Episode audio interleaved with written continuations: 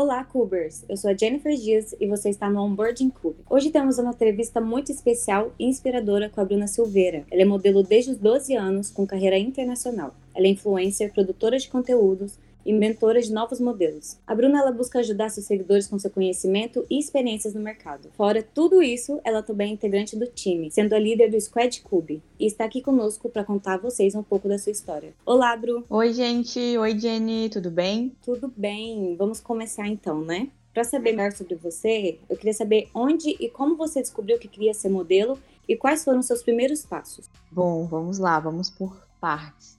É, eu comecei a trabalhar como modelo aos meus 12 anos, como você falou ali. É, fui descoberta por um olheiro caminhando no centro de Floripa. E eu fiquei meio assim, porque eu era muito nova, né? Da minha, meus pais não tinham condições, falaram que não era para eu seguir essa carreira aí.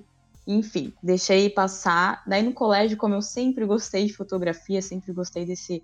Sempre, sempre quis ser modelo. Daí um dia no colégio também teve um molheiro lá, estava no ponto de ônibus, e ele me viu, falou que tinha perfil, que era para eu participar de castings, para entrar na agência dele. Eu levei ele para falar com a minha mãe, ele conseguiu convencer ela para eu ir para a agência. É, chegamos lá, eles falaram que iam investir em mim e tudo mais. Na época eu fiquei muito feliz, só que acabou que tive o famoso calote de agência foi uma decepção muito grande para mim, porque sempre falava para minha mãe que era para ela acreditar em mim, para minha família, e todo mundo falando que isso não era trabalho, que eu não, não tinha como me sustentar com isso. E a primeira agência já recebeu um calote. Nossa, eu lembro que eu ficava chorando muito.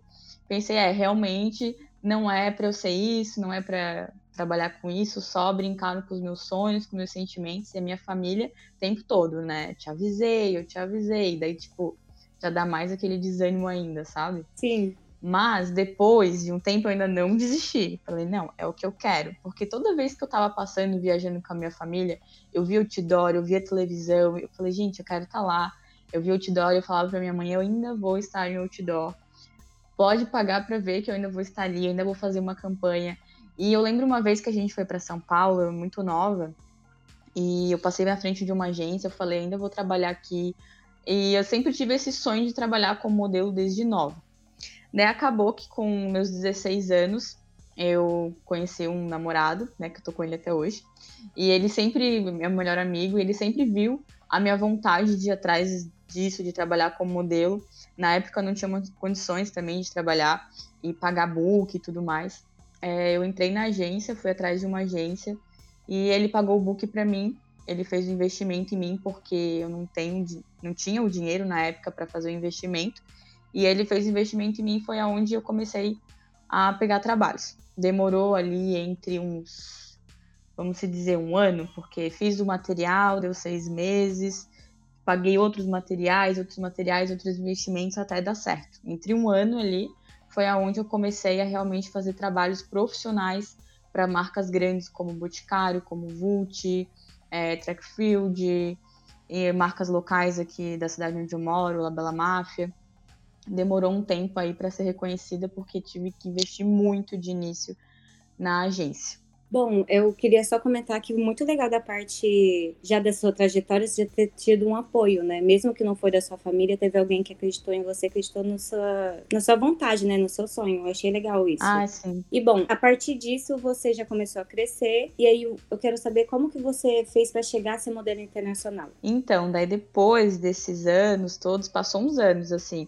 Para eu viajar para o México e para a Croácia, levou uns dois anos e meio eu já na agência. Pela Croácia, minha viagem da Croácia, eu não fui pela agência. Eu comecei a trabalhar muito com o meu Instagram. Eu sempre gostei muito de produzir, de ligar a câmera, de fazer foto, de chamar os amigos. Gente, faz uma foto minha, vamos produzir, olha esse vídeo. É, ideias que eu tinha mesmo, que eu queria criar. E eu já comecei a trabalhar isso nas minhas redes sociais. E eu falava assim, gente, eu quero, vamos, vamos me ajuda. E todo mundo começou a me ajudar, dos amigos mesmo, a gravar. Eu fui para a internet para fazer edição, para fazer tudo. E a, o trabalho da Croácia, quando eu viajei para lá, é, uma pessoa me, entrou no meu Instagram, viu meu perfil, viu que eu tinha total o rosto para viajar com eles, para fazer a campanha lá. fizeram a ponte entre uma, uma Booker de São Paulo, porque tinha que ter uma pessoa para ser como se fosse o braço direito caso acontecesse alguma pessoa, alguma coisa né, na viagem e tudo mais. Mas fechamos tudo pelo Instagram, eu divulguei a viagem também. Fiz um trabalho como se fosse uma influencer divulgando a Fashion Trip na época. É, na, a viagem na Croácia foi assim. Foi muito legal, a Croácia é lindo. Fico muito feliz do, do meu trabalho ter me proporcionado essas coisas de conhecer outros lugares. É, e a minha família, né, que tipo hoje em dia vê que tá dando certo. Mas sobre a outra viagem que eu viajei para o México, morei lá seis meses, foi pela agência. Mas também essa outra agência que me encontrou lá no México, ela me encontrou pelo meu Instagram, por eu também trabalhar muito nessas redes sociais, por estar sempre criando e produzindo fotos. É, eles me encontraram pelo Instagram, entraram em contato com a minha agência mãe na época e eles fizeram toda a ponte, foi onde eu viajei para o México. Só que não foi lá aquelas coisas maravilhosas que eu imaginei. É, eu lembro que eu estava muito feliz na época, tipo, minha primeira. Realmente morar fora por um tempo, carreira internacional. Na Croácia eu fiquei umas duas semanas só. E daí, quando eu cheguei no México, eu vi que era um mundo totalmente diferente do que eu tinha imaginado, assim. Eu falei assim, meu, a gente imagina que vai ser um negócio totalmente fácil e descontraído, mas eu cheguei lá era totalmente diferente do que eu tinha pensado. A casa que a gente, desde a casa que a gente tinha alugado, a agência, é, comecei a ter problemas porque eu não falava língua na época, não falava espanhol. Então eu ia para os castings aonde a agência me mandava, porque lá é, é muito diferente daqui do Brasil. Lá existem castineiras. E eu, ela falou assim: ah, você vai na castineira, você vai ver o que tem de casting e você vai fazer o casting. Eu falei, gente, ninguém me instruiu nada, sabe? Como que eu vou simplesmente chegar e vou fazer um casting sim, vou na castineira, vou me apontar? Eu ficava de socorro. Daí eu comecei a conversar com os modelos de lá, no México. Tem muito brasileiro lá, muito. E eu comecei a conversar com todo mundo pedindo dica, tipo, gente, por favor, me ajudem, eu tô, assim, totalmente perdida. Sério, eu tô contando, é real, era desesperador. E eu lembro até hoje que o meu primeiro cast no México, é, eu tinha que fazer. Tinha que, simplesmente eles falaram assim: ah, vocês tirem as roupas de vocês, deixem as roupas de vocês num canto, vocês fiquem de lingerie, né? Ou biquíni, na, que modelo tem muito isso de polas e tudo mais.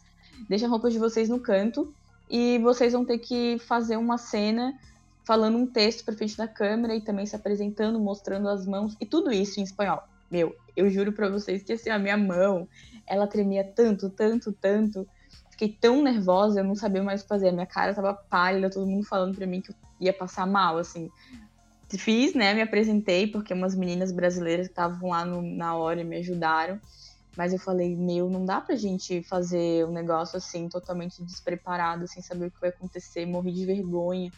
E lá no México, eles não são muito aceitos por tatuagens. E eu tenho uma tatuagem um pouco grande nas costas. Então, eu percebi, assim, olhares diferentes, pesados. É, tipo, é, na hora eu lembro até que o, que o cara falou assim: Eres brasileira, não? Tipo assim, já debochando, sabe? Foi um deboche. E, enfim, Daí, com esse passar do tempo na agência lá, fazendo os castings totalmente despreparada, as meninas tentando me ajudar, acabou que eu recebi mais um famoso calote de uma agência. É, passou seus dois primeiros meses, foi dois meses se passaram. É, eu não tinha pego nenhum trabalho ainda. E sendo que falaram que eu já tinha trabalho fechado chegando lá, já tinha trabalho fechado, que eu ia trabalhar muito, que eu tinha que ir muito rápido. Eu lembro que na época minha mãe tinha acabado de, uma, de uma cirurgia do coração gravíssima. Deixei aqui tudo para ir lá para trabalhar, porque tinha coisa fechada. Cheguei lá, não tinha nada. Caiu aos prantos de novo. Eu falei, gente, essa profissão não é para mim. Não sei se vou aguentar. Eu fiquei assim desesperada na época. Como que eu vou voltar para o Brasil? Todo o dinheiro que eu tinha gastei em aluguel, porque eles te dão dinheiro, tipo, a agência te dá um dinheiro que se chama pocket money é, lá fora. Mas, assim, é um dinheiro que não dá nem para comprar nada. É basicamente como se fosse 100 reais por dia, assim. Não dá para te fazer nada. É para te, basicamente, pro casting, gastar com Uber ou trem. E é isso, sabe? Então, foi bem complicado, assim, essa fase de que eu fiquei... Como que eu vou juntar dinheiro para voltar pro Brasil? Não aguento mais ficar aqui. E eu fui percebendo que eu passei num casting lá no México para gravar o novo iPhone, esse o, iPhone 11. Eu passei para gravar propaganda para Apple lá lá no, no México. Ia rodar nos Estados Unidos, eu fiquei muito feliz. Eu lembro que falei, gente, não acredito, passei no teste e tal. E acabou que a castineira não quis fechar o trabalho comigo, porque eu estava agenciada por uma agência e ela não queria que eu fechar comigo por conta da agência. Eu falei, gente, tem alguma coisa de errado. Foi onde o calote que eu recebi. É, percebi que a dona da agência ela tinha me passado um calote porque ela queria me vender para fazer programa. É, essa é a palavra mesmo, é um pouco pesado. Passei por isso, eu nem eu acreditava. Eu lembro que na época meu namorado estava comigo lá em casa, ela me ligou, eu botei no Viva Voz e ele escutou comigo que ela estava falando: "Ai, Bru, assim, eu sei que você tá pesado, que, que você tá sem dinheiro, é, então tem uma viagem com os caras, se você quiser fazer 15 mil pesos, é uma grana que vai entrar para você, o que, que você acha? Eu fiquei chocada na época, eu fiquei, gente, não pode ser, isso não tá acontecendo comigo. Tipo, eu juro pra você, eu fiquei muito chateada. Daí, enfim, falei pro meu namorado, não dá, preciso ir embora, vamos ter que sair daqui, eu não, não tem como ficar nessa agência e pediu o desligamento dessa agência é, para ela, só que ela complicou muito, me ameaçou, disse que, não, disse que ia me deportar, que ia pegar o meu, meu visto de trabalho, porque lá no México só entra, a pessoa só entra em casting, atores, modelos, se tiver o visto de trabalho, que é uma carteira que autoriza você a trabalhar lá.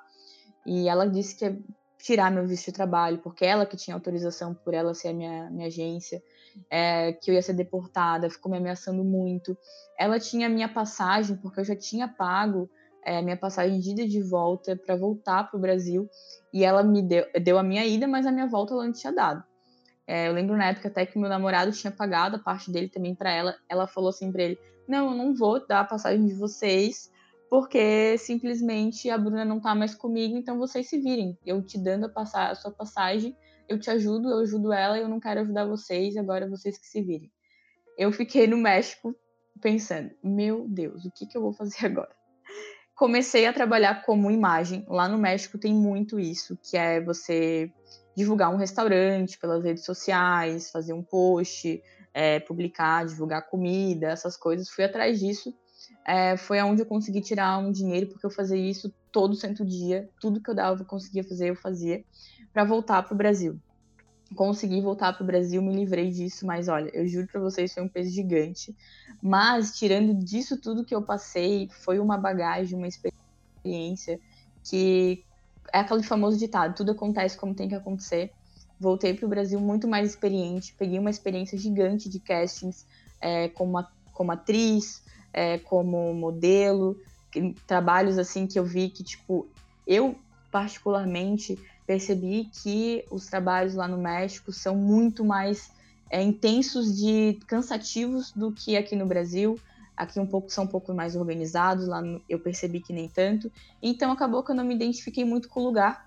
Acredito que tá, torço que para que no futuro abra oportunidades para outros lugares, mas acabou que hoje em dia eu tenho uma bagagem maior para saber o que eu quero, onde eu vou, onde eu não vou, o que eu tenho que fazer e abriu mais o olho também com a agência, porque na época eu poderia ter pesquisado mais, poderia ter me informado mais, ido atrás. A minha dica até que quem está ouvindo, procure a agência, mas assim, fale com as meninas que já estão agenciadas, se estão pegando o trabalho, como está sendo, porque eu não fiz isso na época, porque eu confiei que estava tudo certo e acabou que chegou lá, foi totalmente diferente. Se eu tivesse feito isso, com certeza eu teria achado um escape ali e não teria ido. É basicamente isso a minha viagem, as minhas viagens internacionais. Uma muito boa e a outra cheia de altos e baixos. Mas também é uma experiência, né? Igual você falou. Exato. E assim, comparando tudo isso que você passou, né? Principalmente no México, assim, vamos dizer, porque foram completamente diferentes, agenciamento diferente, pessoas que você confiou que já não eram tão confiáveis. É, se fosse para você comparar hoje, assim, como você enxerga o mercado hoje de modelos e influencers e o que você percebeu que mudou desde os seus primeiros passos na carreira? Olha, sobre modelo influencer, acredito que as redes sociais estão aí tá dando muito mais portas para todo mundo que é criador, principalmente a gente que influenciador, modelo, tá dando muito mais voz pra gente, fazendo que a profissão seja realmente mais profissional, porque antigamente eu vejo que as pessoas não levavam tão a sério. É, se a gente falava que é modelo, é, eu digo isso até por causa da minha família, é, eles achavam assim, ah, essa menina vai ser garota de programa, é, isso aí não tem como, modelo não é isso, porque muita, muitas das pessoas acham que ser modelo é o famoso book rosa, é todo mundo fala para ser ator, atriz, tem que passar por isso, sabe?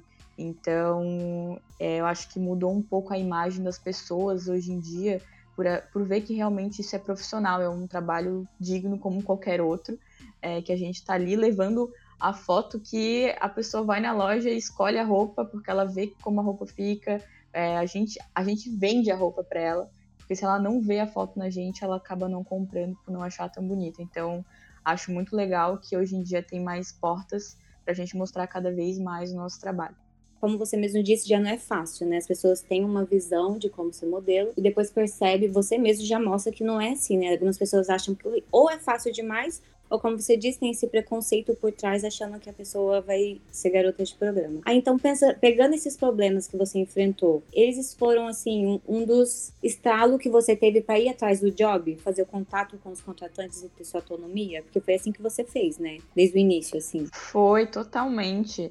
Eu lembro que eu comecei a querer buscar outras fontes depois das dores que eu comecei a sentir como eu, eu me considero realmente como uma empreendedora, assim, sabe? Porque desde o início, depois que eu comecei a ver que, gente, eu consigo fazer isso, por que, que eles não estão fazendo isso também?